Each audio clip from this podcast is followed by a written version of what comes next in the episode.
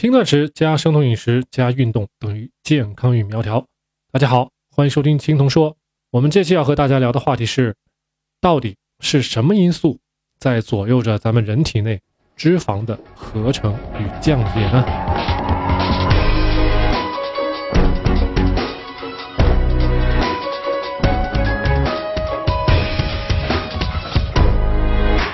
在咱们这期节目开始的时候，我需要和大家说明的一点是。我在这儿呢，并不是在故意把脂肪勾画成大家的敌人啊。相反呢，脂肪对咱们人体有许许多多的益处，比如它是一个很好的储存能量的方式。每克脂肪含有大概九大卡的热量，而碳水只含有四大卡。脂肪的存储效率是碳水的两倍多啊，也就是用最少的空间、最少的质量来存储最多的能量啊。相反呢，咱们人体存储碳水的能力是非常非常的弱的。之前的节目中呢，我们也聊过，肝脏和肌肉几乎存储了咱们人体绝大多数的碳水，也就是糖原。这些糖原加起来也只不过几百克啊，它们能提供的能量呢，最多能让人撑过一天二十四小时啊。其次呢，脂肪往往可以被转化成为磷脂和糖脂。那磷脂呢？是组成我们身体细胞膜必不可少的原料，而糖脂既可用来组成细胞膜，也可以被当作燃料用来产生能量。另外，我们体内还有许多种激素或者叫荷尔蒙，也是由脂肪转化而来的。最后呢，脂肪还能帮我们人体抵御寒冷啊。越是生活在寒冷地区的人，就越是需要脂肪的保护。脂肪虽然有各种各样的好处，只不过呢，我们需要找到一个平衡点。既不希望它太少，以至于影响到我们的正常生理需要和新陈代谢，也不希望它太多，以至于给我们的身体加重负担，甚至带来疾病。所以说呢，我们这期节目的出发点是在大家觉得自身的脂肪已经对正常的生活产生困扰的情况下进行的啊。那么我们前面有一期节目叫做“脂肪三原则”，如果大家没有听过，可以返回去听一下。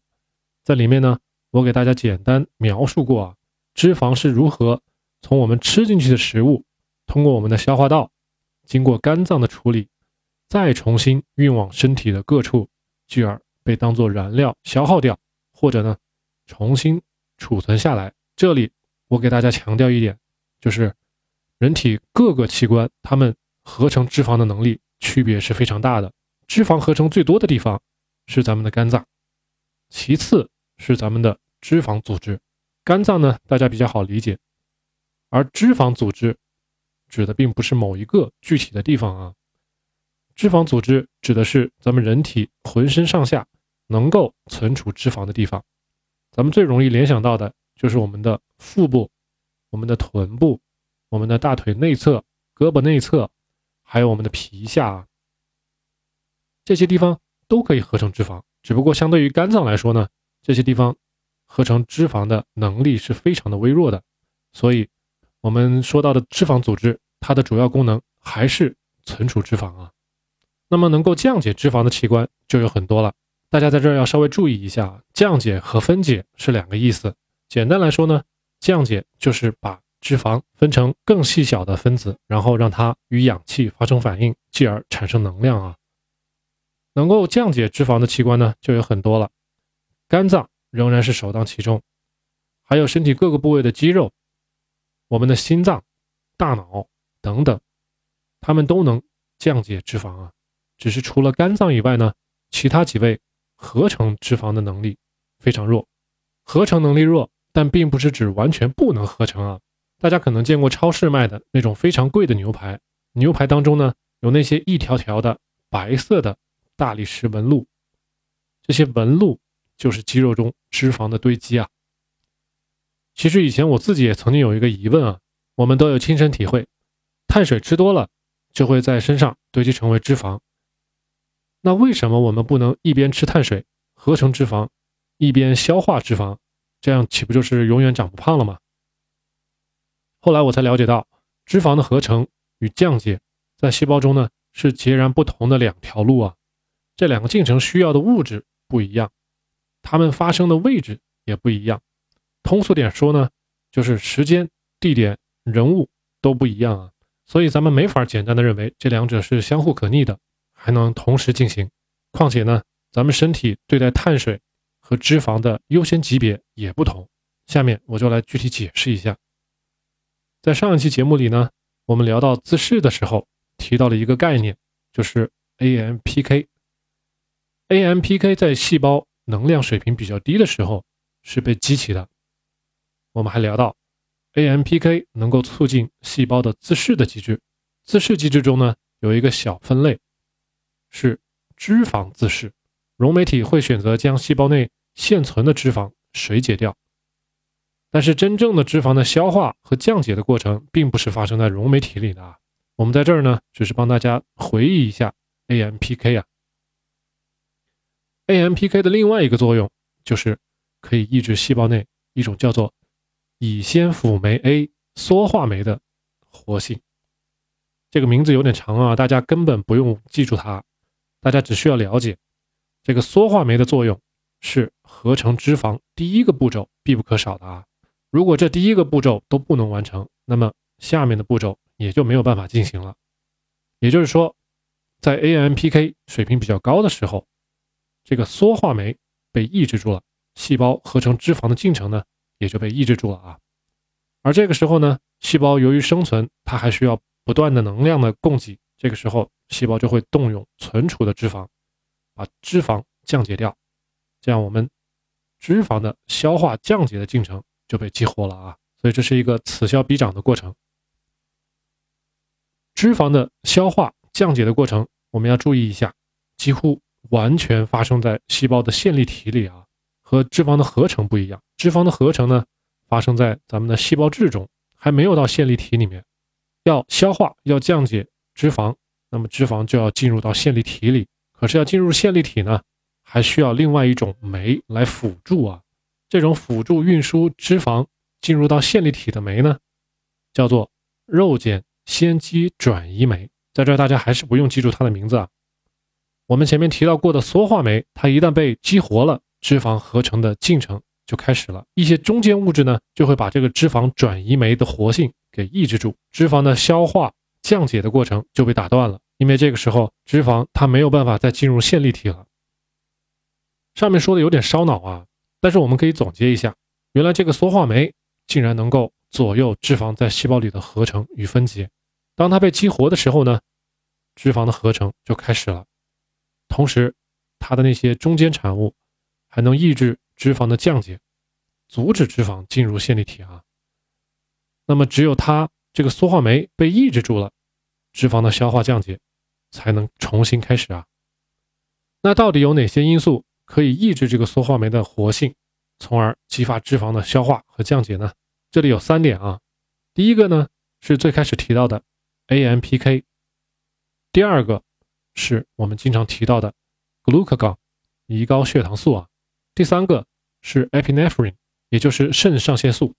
那相反，哪些因素会激活缩化酶呢？导致脂肪的合成还是三点。第一点是柠檬酸盐 （citrate）。那这个柠檬酸盐是从哪儿来的呢？是葡萄糖在咱们细胞中降解的过程中的中间产物啊。意思是说呢，在细胞碳水比较充分的环境下，代谢产物会促进咱们脂肪的合成。咱们前面提到，身体对待碳水和脂肪的优先级不一样，现在我们就能理解了。在碳水丰富的情况下呢？代谢产物柠檬酸盐能够激活缩化酶，促进咱们脂肪的合成啊。脂肪合成的中间产物又会进一步的阻碍脂肪进入线粒体，从而阻断脂肪的消化和降解。所以从这个角度说呢，咱们身体是优先对待碳水的啊。也就是说，在碳水和脂肪同时存在的情况下呢，细胞是优先分解碳水的啊。第二个因素是胰岛素 （insulin）。胰岛素呢会降低咱们细胞中 AMPK 的水平，于是间接的激活了缩化酶，促进了脂肪的合成啊。我们人体内的胰岛素呢，往往和高碳水饮食同时出现啊，可以说它俩是脂肪合成的二重奏，威力惊人啊。第三点呢是 ATP，ATP 是咱们细胞内能量的单位啊，ATP 的增多意味着 AMPK 的减少。因此，和胰岛素一样，ATP 解除了 AMPK 对缩化酶的抑制，从而让平衡更加偏向脂肪的合成啊。那我们的食物中除了碳水以外，蛋白质也能够被分解，用来提供 ATP 啊。因此呢，如果大家希望更多的分解脂肪，我就不建议大家摄入超出身体所需要的蛋白质啊，也最好不要将碳水和蛋白质混在一块儿吃。咱们举个例子，肉夹馍。它就是典型的碳水加蛋白质啊！如果大家对碳水的概念还搞不清楚，可以返回去听一听青铜说第四期节目。至于蛋白质该吃多少呢？大家可以去听一下青铜说第二期和第二十七期的节目啊。咱们在这儿呢就不赘述了。现在我们来总结一下，要减少脂肪，咱们就要设法提升 AMPK 的水平，glucagon 也就是胰高血糖素。以及 epinephrine 肾上腺素的水平，同时呢，减少碳水、蛋白质的量呢要控制好，要适量，以此呢来保持咱们胰岛素处于一个比较低的水平啊。于是像上期节目一样，我们又会发现，生酮饮食帮咱们控制住了碳水和蛋白质的摄入，提高了脂肪的摄入。大家记住，脂肪是不会激起胰岛素的啊。所以呢，这整个一系列让胰岛素保持一个比较低的水平，而轻断食呢。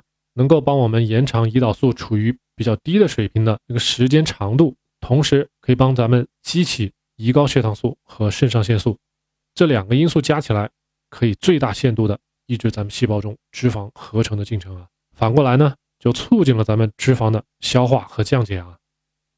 另外，我们上一期节目还谈到运动啊，运动能够升高咱们细胞内 AMPK 的水平，抑制住缩化酶，所以呢，大家没有想错，运动。也会间接的促进咱们脂肪的降解啊。长期来讲，以月和年来计算，缩化酶的多少是由基因转录层面的因素来控制的。也就是说，如果我们做到上面的几点要求，并长期的保持，那么缩化酶在细胞中存在的数量就会越来越少，因为细胞呢并不会去浪费资源去产生那么多的用不着的蛋白质啊。那么在这种情况下，合成脂肪就会变得相对的不容易啊。这就是所谓的易瘦体质。那反过来，如果长期保持高碳水、高蛋白的饮食，那么缩化酶的数量就会变得越来越多，细胞内脂肪的合成啊就会变得更加的容易。这就是所谓的易胖体质啊。说到底，这些都是基因的适应性调节。这儿呢，并不是说这些人的 DNA 发生变异了，而是说基因的表达因为外界的环境。比如说，我们的饮食发生了变化而发生变化，某些基因表达可能被强化了，某些基因表达可能被弱化了。长期坚持生酮饮食和轻断食的朋友，身体细胞中缩化酶的数量会比普通的人要少啊。刚刚说了，这些呢是基因转录和表达的结果。但如果重新开始高碳水、低脂肪的饮食，那缩化酶的数量就会在短短几天内啊增加到正常的水平。由此我们可以发现，基因对外部环境的反应呢，有一些是相当迅速的。那基于这条理由，我是非常不支持所谓的 cheat day 或者说 cheat meal。有些人可能会把这个两个词儿翻译成欺骗日或者叫骗餐。另外还有一些朋友搞生酮，喜欢断断续续，随心情啊，这些在我看来都是不免要付出一些代价的，而这些代价往往都在基因表达的层面。在那些咱们看不着的地方。好了，我们今天详细聊了一下细胞中一个叫做乙酰辅酶 A 缩化酶的东西啊，它左右着脂肪的合成与降解。我们还总结了影响着这个缩化酶的正反两个方面的几个因素啊，各有三个因素。听完这期节目呢，希望大家对脂肪的了解不再停留在表面啊。能够更加理智的对待脂肪、碳水以及蛋白质，而且呢，能够更加深入的领悟咱们生酮饮食、轻断食以及运动对咱们人体的作用啊！建议大家把这期节目多听几遍，加深印象。今天我们的节目呢就说到这儿，希望大家别忘了给我点赞。没有关注青龙说的朋友，请赶紧订阅咱们的栏目啊！对这个节目呢，如果还有一些疑问和建议的朋友们呢，请随时在节目下方给我留言。或者在微博或微信上与我联系。感谢收听，我们下期再见。